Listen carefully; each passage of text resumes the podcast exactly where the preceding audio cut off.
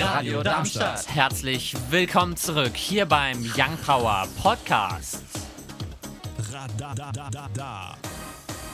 Schön, dass du eingeschaltet hast hier auf der 103,4 MHz im Livestream live.radiodarmstadt.de oder auch per DAB Plus hier heute bei Young Power mit mir, dem Gaston, mir, der Annika, mir, dem Leon und mir, dem Paul. Die Themen hier heute bei Young Power. Wir sprechen unter anderem über das Wetterballon-Experiment von einer Darmstädter Schule, außerdem mit dabei der Cyberbunker-Prozess. Unwissenheit schützt vor Strafe, nicht oder doch? Das klären wir außerdem noch die Reform des Jugendmedienschutzgesetzes. Das und noch viel mehr. Hier heute, damit springen wir auch schon rein ins erste Thema. Der folgende Beitrag wurde zwar von Annika vorbereitet, aber leider haben wir ihr Mikrofon nicht auf Aufnahme gedrückt und es ist uns erst während den ersten News aufgefallen. Deswegen habe ich als Podcast-Cutter die Ehre bzw. vielmehr die Pflicht, ihren Text für Sie neu einzusprechen. Die Justus-Liebig-Schule, besser bekannt als LIO, ließ am Dienstag, den 20. Oktober, ein Wetterballon steigen. Seit August letzten Jahres haben Schülerinnen und Schüler im Rahmen des Wahlpflichtsunterrichts der 10. Klasse das fächerübergreifende Projekt LEO Goes Stratosphäre durchgeführt. Dabei wurde eine Sonde mit verschiedenen Messinstrumenten, Kameras sowie kleinen Experimenten ausgestattet. Ein solches Experiment aus dem Biologiekurs war, zuvor gesuchte Bärtierchen mitzuschicken und anschließend ihre Verhaltensweisen bei dem herrschenden Druck zu analysieren. Um 12.45 Uhr verließ der Ballon unter Jubel der Schülerschaft den Boden des Schulhofes und begab sich auf seine Reisen in Richtung Stratosphäre. Doch das war nur der vorläufige Höhepunkt des Projekts. Ein Team aus Schülerinnen und Schülern und Lehrern begab sich auf Bergungsmission, immer angeführt vom Ballon und einer Prognose der finalen Koordinaten. Nachdem der Ballon um 14.40 Uhr erfolgreich beim Höchstpunkt von 34.673 Metern platzte, segelte die Sonde mithilfe eines eingebauten Fallschirmes zu Boden. Diese konnte noch am Abend in Neukenroth bei Coburg vom Team geborgen geborgen werden. Jetzt folgt die Auswertung der gesammelten Daten. Projektleiter Patrick Hartmann stellte sich den Fragen des Young Power Teams. Erste Analysen hätten ergeben, dass alle Aufzeichnungsgeräte funktioniert haben und alle Tierchen der Biologen leben. Nicht immer lief alles so glatt. Kurz vor Start hat in einem Aufzeichnungsgerät die Speicherkarte gefehlt und wir hätten es fast nicht bemerkt so Hartmann. Das zweite hat kurz vor dem Start den Geist aufgegeben, sodass es ausgetauscht werden musste. Trotz der kleinen Rückschläge ist er glücklich. Zitat: ich habe mir erhofft, dass ihr Schüler mit Begeisterung bei dem Projekt dabei seid und dass wir geile Aufnahmen aus der Stratosphäre bekommen, was auch gelungen ist. Ich finde es ein sehr interessantes Projekt. Ich bin nicht an dieser Schule, aber zum Beispiel hier zwei weiter aus unserem Team. Deswegen die Frage, ihr habt von diesen Bildern gesprochen. Werdet ihr auch diese der breiten Öffentlichkeit zeigen? Irgendwann, wenn es ausgewertet ist? Ja, also manche Bilder sind auch schon, sag ich mal, veröffentlicht. Die beziehungsweise haben, sind durch, durch dritte Medien wie, sag ich mal, ähm, Sat1, ähm, Hessenschau, wie auch immer, schon veröffentlicht worden. Ähm, aber einiges ist äh, noch in Reserve. Aber ich denke, da kommt bestimmt noch was. Paul, was hältst du eigentlich von der ganzen Sache? Also ich finde es auch sehr cool, dass man halt ähm, einfach sowas, sowas macht und einfach, weil es ja auch sehr realitätsnah ist. Es ist ja auch was, was Meteorologen zum Beispiel machen dann. Und äh, sehr, coole, sehr cooles Projekt, kann ich mich nur anschließen. Osiris Rex, die Rassismusdebatte und die aktuellen Blaulichtmeldungen. Die News jetzt mit Gaston, Annika und Leon.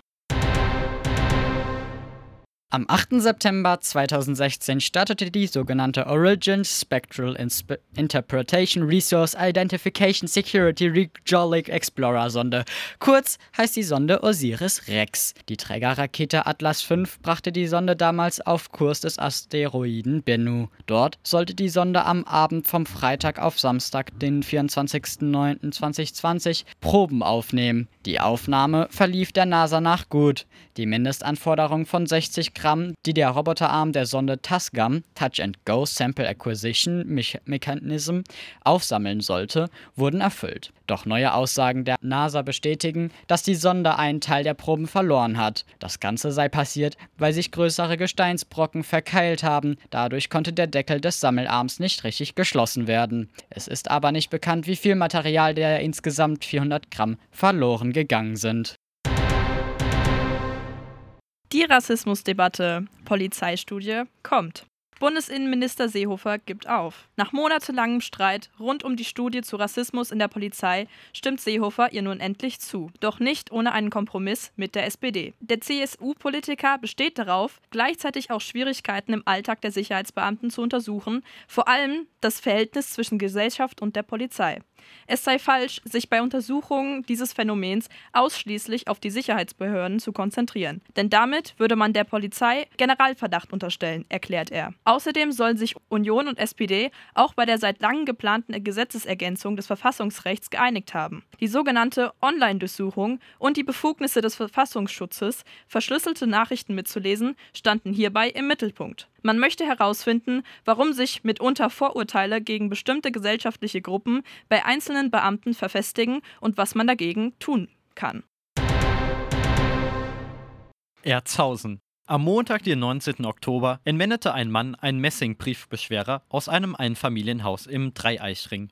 Dazu habe sich der auf 30 bis 40 Jahre alte geschätzte Mann mit schlanker Statur, braunen, kurzen Haaren, einer cognacfarbenen Lederjacke sowie einer blauen Jeans nach einer Telefonnummer im Telefonbuch erkundigt. Die Polizei ermittelt nun wegen des Tatbestandes des Trickdiebstahls und warnt, Fremde in die eigenen vier Wände zu lassen. Oberramstadt. Am Dienstag, den 20. Oktober zwischen 12.45 Uhr und 13.45 Uhr ist es einem Dieb gelungen, zwei Kassen aus den Büroschränken einer Physiotherapiepraxis in der Leuchnerstraße zu stehlen. Nach ersten Erkenntnissen nutzte der Unbekannte das kurze Zeitfenster der Unachtsamkeit, um zuzuschlagen. Die Höhe der Beute ist nicht bekannt. Die Ermittlungsgruppe Oberramstadt hofft auf Hinweise. Die Telefonnummer 06154 63 300. Ich wiederhole 06154 63 300. Mörfelden-Walldorf. Ebenfalls am Dienstag, den 20. Oktober, sorgte ein berauschter 24-Jähriger für Aufsehen. Gegen 19 Uhr gingen vermehrt Notrufe bei der Polizei ein, weil aufmerksame Bürger und Bürgerinnen am örtlichen Bahnhof einen Mann mit einer Schusswaffe bemerkten. Bei seiner Festnahme in der Farmstraße stellte sich heraus, dass es sich lediglich um die Nachbildung einer Maschinenpistole handelte. Des Weiteren fanden die Gesetzeshüter bei ihm Ecstasy-Pillen, welche umgehend beschlagnahmt wurden. Gegen den 24-Jährigen wird wegen des Verstoßes gegen das Waffen- und Betäubungsmittelgesetz ermittelt. Am Sonntag viel Nebel, bis er im Tagesverlauf von Wolken verdrängt wird, die auch Regen mit sich bringen können. Auch die Sonne lässt sich ab und zu blicken. Die Temperaturen liegen bei 8 bis 19 Grad. Die weiteren Aussichten, der Montag zeigt sich nicht von seiner besten Seite viel Regen, mal Sonne, auch die im Tagesverlauf zunimmt. Die Temperaturen sinken ab auf 5 bis 12 Grad. Am Dienstag dann ein Mix aus Sonne und Wolken. Dabei bleibt es größtenteils trocken. Die Höchstwerte erreichen 8 bis 13 Grad. Uns findet ihr auch auf Instagram und Twitter Young Power Radar. Benny Blanco, Halsey und Khalid mit Eastside. Ganz bekannter Stadtteil, ne? Aber Stadtseiten ist nicht die einzige Seite. Es gibt auch Seiten im Internet und da gibt es natürlich aber auch Regeln. Genau. Zum Beispiel am Montag, den 19. Oktober, begann der Prozess gegen den Niederländer Johann X sowie sieben seiner Mitarbeiter. Einige von ihnen sind auch Familienangehörige. Die Staatsanwaltschaft Trier wirft den Angeklagten Beihilfe zu über 249.000 Straftaten vor, die über die technische Infrastruktur des Rechenzentrums in einem ehemaligen Bunker der Bundeswehr in Traben-Trabach in Rheinland-Pfalz begangen wurden. Drogen, gefälschte Dokumente, Falschgeld. All das ließ sich mit wenigen Klicks bestellen. Die Betreiber nannten ihr Rechenzentrum auf vier unterirdischen Stockwerken Bulletproof, also zu Deutsch kugelsicher, womit gemeint war, dass die Daten nicht nur digital verschlüsselt wurden, sondern auch vor physischen Zugriff durch die Sicherheitsbehörden geschützt sein sollten. Die Behörden ermittelten schon seit 2015, aber es dauerte seine Zeit, bis es zu einer Razzia kam, weil man lange einen mutmaßlich irischen Mafiaboss vermutete. Im September 2019 war es dann soweit und ein Großaufgebot der Polizei stürmte das Bunkergelände. Im Strafprozess, der bis Ende 2021 dauern soll, müssen die Richterinnen und Richter klären, ob Johann X und seine Mitarbeiter und Mitarbeiterinnen überhaupt von den illegalen Machenschaften über ihre Server wussten, aber nichts dagegen taten oder es womöglich sogar unterstützten. Laut dem Provider-Privileg muss ein Plattformbetreiber nicht überprüfen, wozu seine Dienstleistung womöglich missbraucht wird. Das ist natürlich sehr beitragend, um Straftaten im Internet aufzuklären, wenn man nicht dafür verantwortlich ist. Aber wisst ihr, ich möchte gerade nochmal hervorheben, ein gewisser ist, äh, Linus Sebastian ist der König der Übergänge. Aber wisst ihr, wer den Titel bald holt? Genau, ich! Ich werde dies schaffen. Nein, aber zurück zum Thema. Ich denke, wir sind uns da alle einig, dass äh, illegale Machenschaften illegal bleiben sollten. Schon. Aber was ich noch anhängen wollte, ist, weil die Analogie fand ich eigentlich relativ gut, ist der Staat dafür verantwortlich, wenn die Straßen dazu benutzt werden, um Drogen zu verticken? Wird auch jeder sofort sagen, nein. Ich meine, kann ja nichts der Staat dazu. Zu diesem hinterlassenen Ganzen, ne, da gab's ja, gibt es ja auch schon mehrfach viele, viele gerade, sag ich mal, Prozesse. Und ich denke, da ist es am einfachsten, wenn wir einfach abwarten. Und ich denke, in, in ein paar Monaten haben wir dann ganz viele Prozesse oder Urteile vorliegen, die wir dann benutzen können. Und äh, seid gespannt, wenn ihr mehr dazu hören wollt, auch vielleicht aus der Sicht eines Providers, schaltet einfach morgen zur selben Zeit Radio Darmstadt ein. Immer diese Eigenwerbung. Eigenwerbung Ende. Ja. Und damit kommen wir auch schon zur Young Power Neuerscheinungsrubrik. Alessia Cara wurde geboren in Ontario. Sie begann mit elf Gitarre zu spielen und mit 14 Songs zu covern und diese zu veröffentlichen. Heute kennen wir sie unter anderem von Songs wie Another Place mit Bastille zusammen, Stay, Out of Love oder auch Scars to Your Beautiful, der auch ihr endgültiger Durchbruch und bisher erfolgreichster Song war. Major Lisa besteht aus Wesley Pence, auch bekannt als Diplo, und dem Produzenten und DJ Ape Trumps. Sind ein amerikanisches Musikprojekt. Zu den bekanntesten Songs zählen Lean On und Cold Water. Hier ist die Young Power Neuerscheinungsrubrik Major Lisa und Alessia Cara mit Hell and High Water. Damit springen wir auch schon rein ins dritte Thema für heute.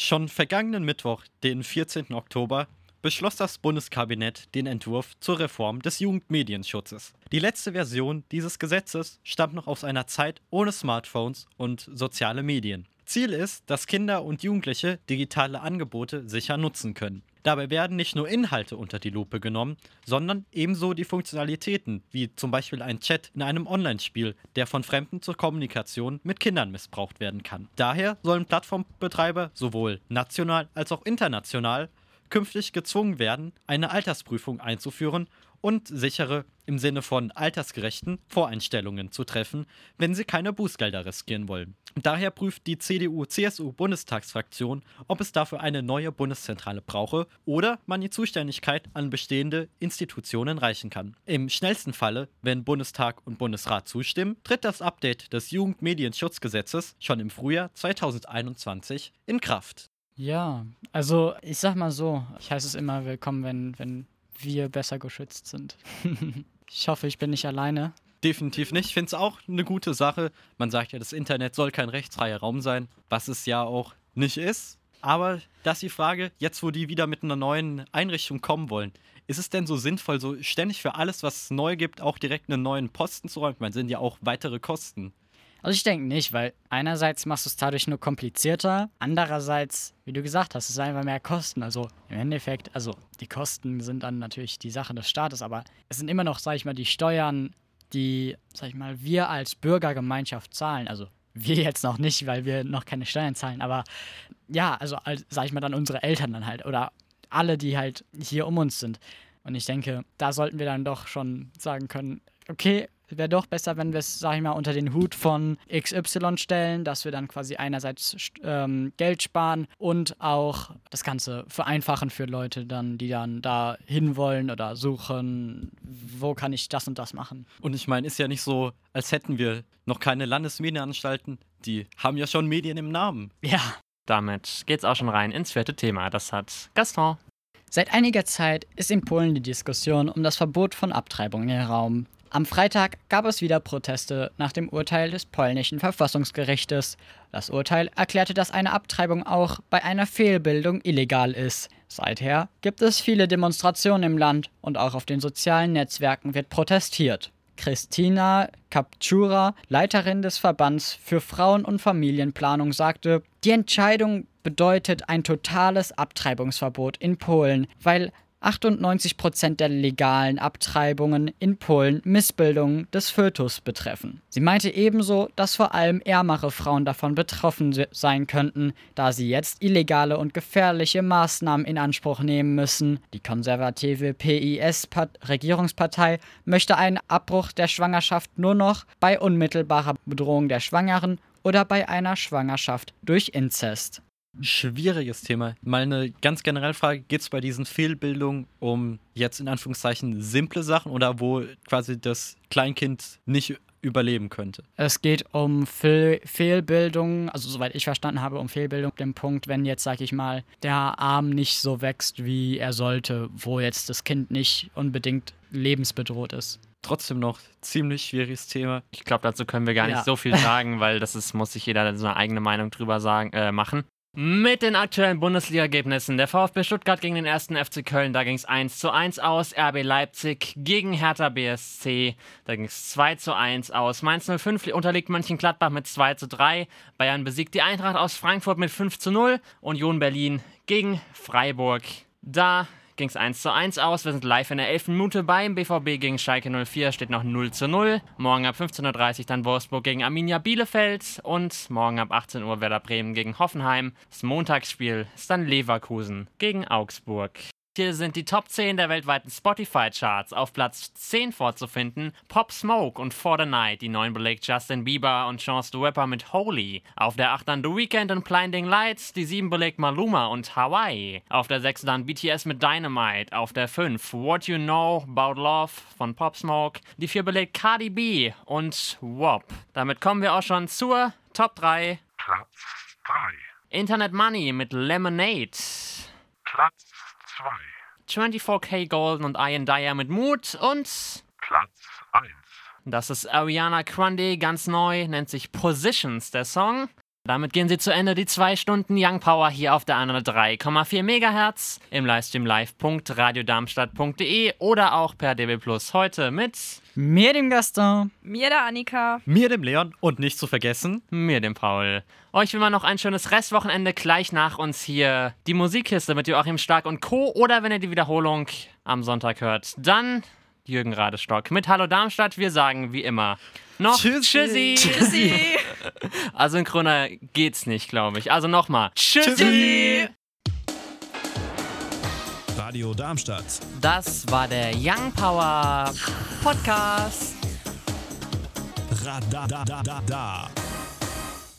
Wenn ihr mehr von Young Power hören wollt, dann könnt ihr gerne unsere Sendung immer samstags von 17 bis 19 Uhr auf der 103,4 MHz oder im Web www.radiodarmstadt.de auschecken.